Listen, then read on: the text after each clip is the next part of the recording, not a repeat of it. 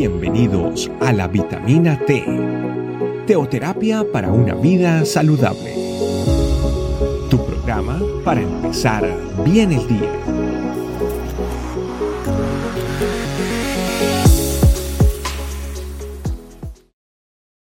Hola familia, ¿cómo están? Bienvenidos una vez más a nuestra vitamina T.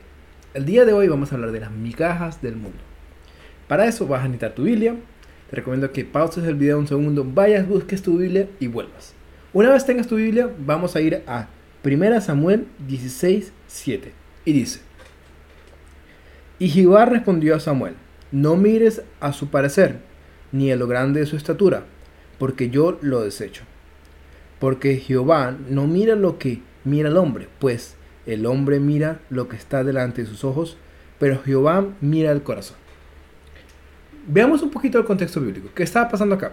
Acaban de desechar a Saúl como rey de Israel y acaban de ungir, están buscando ungir a David como rey de Israel. Saúl era de muy buen parecer, de buen físico, era alguien que fácilmente uno puede decir, ese se ve como el rey, ¿verdad? Ah, sin embargo, el Señor dijo, yo no te quiero, Saúl, porque tú no obedeciste lo que yo te mandé a hacer.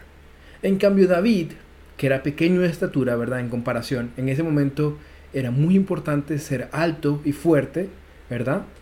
Porque eso era lo necesario para poder tener las batallas. Pero como nosotros conocemos la historia de David Goliat, eh, David vino y tiró una piedra y mató a Goliat. Lo mismo pasa eh, con nosotros en el día de hoy. Eh, la realidad es que muchas veces, ¿verdad? nosotros no estamos buscando conseguir lo del mundo. Estamos buscando conseguir las riquezas del mundo. No solamente eh, el dinero, o no solamente el, sustento, ¿verdad? Sino también queremos buscar eh, lo, que, lo que el mundo dice que nosotros tenemos que buscar. Tenemos que ser perfectos en cada área. Tenemos que comportarnos de cierta manera. Tenemos que andar por la sociedad de cierta forma. Sin embargo, el Señor dice, ocúpate en mis cosas en, vez de ocuparte en las cosas del mundo. Porque muchas veces eh, vemos personas que son tienen tanto dinero, tanto dinero, tanto dinero, que es lo único que tienen. ¿Verdad? Asimismo, nosotros tenemos que eh, buscar el reino de Dios y su justicia primeramente. Porque el Señor nos enseña primeramente a buscarlo a Él, a ponerlo a Él de primer lugar. Cuando vemos la, eh, parábola del, del, joven rico, leamos el versículo ahí en Marcos 10, 19 al 22.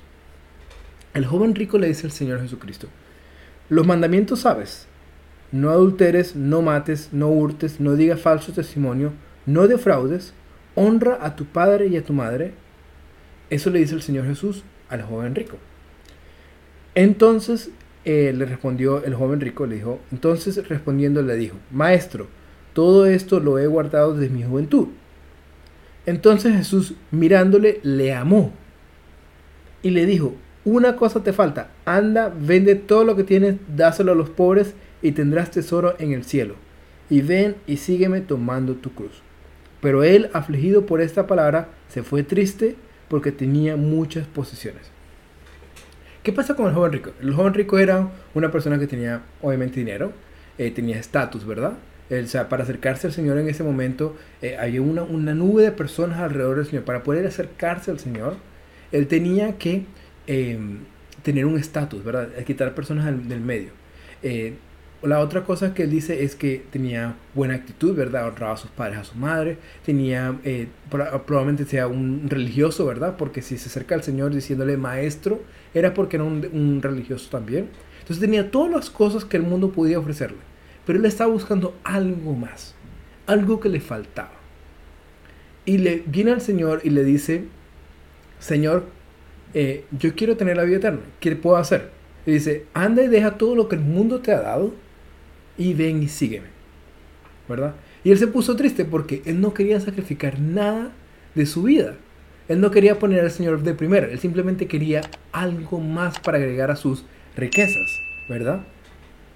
Entonces cuando el Señor dice, pon todo de lado y sígueme, entonces él se puso triste y se fue. Una invitación a ser em, discípulo del Señor. Imagínate, increíble, ¿no? Eh, y entonces él simplemente lo rechazó por sus posesiones. La realidad es que no es que tengamos que dejar todo el dinero de un lado, ¿verdad? Es, el sustento es necesario para nosotros vivir. Pero sí es importante que nosotros pongamos a Dios primeramente. No seamos como el joven rico que tuvimos la oportunidad de ser bendecidos por el Señor. El Señor nunca, no, nunca nos ha faltado nada. Esa es la realidad. Nunca nos ha faltado nada. El Señor siempre nos ha dado sustento, siempre nos ha dado el abrigo. Siempre ha estado ahí para nosotros.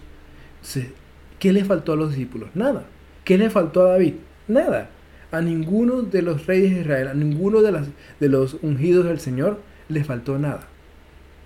Simplemente el Señor dice, ponme primero y todo lo demás se te será añadido. El día de hoy familia hay que poner al Señor primero. Oremos. Santo Espíritu de Dios, Señor, primeramente, como uno darte gracias, bendecirte, Señor, por todas las cosas que tú nos has dado. Queremos entrar en tu presencia con acción de gracias, Señor. Decirte que, que te amamos, que te necesitamos, Señor. Que tú eres parte de nuestras vidas. Y no queremos ponerte en segundo lugar. Queremos que tú seas de verdad el centro de nuestras vidas. Si nos hemos equivocado, Señor, perdónanos. Permítenos, Señor, entrar en tu presencia y poder disfrutar de ti cada día. Así sean 5 o 10 minutos, Señor, queremos estar contigo. Queremos buscarte, no para pedirte cosas, sino para disfrutar de tu presencia. En el nombre poderoso de Cristo Jesús hemos orado. Amén. Familia, Dios los bendiga muchísimo, que tengan un día increíble y recuerden que no queden en el oír, sino en el hacer. Es importante que pongamos al Señor primero en todas las cosas.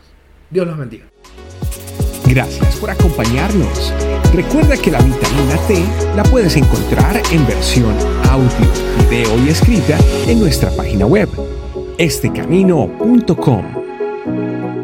Te esperamos mañana aquí para tu vitamina T diaria.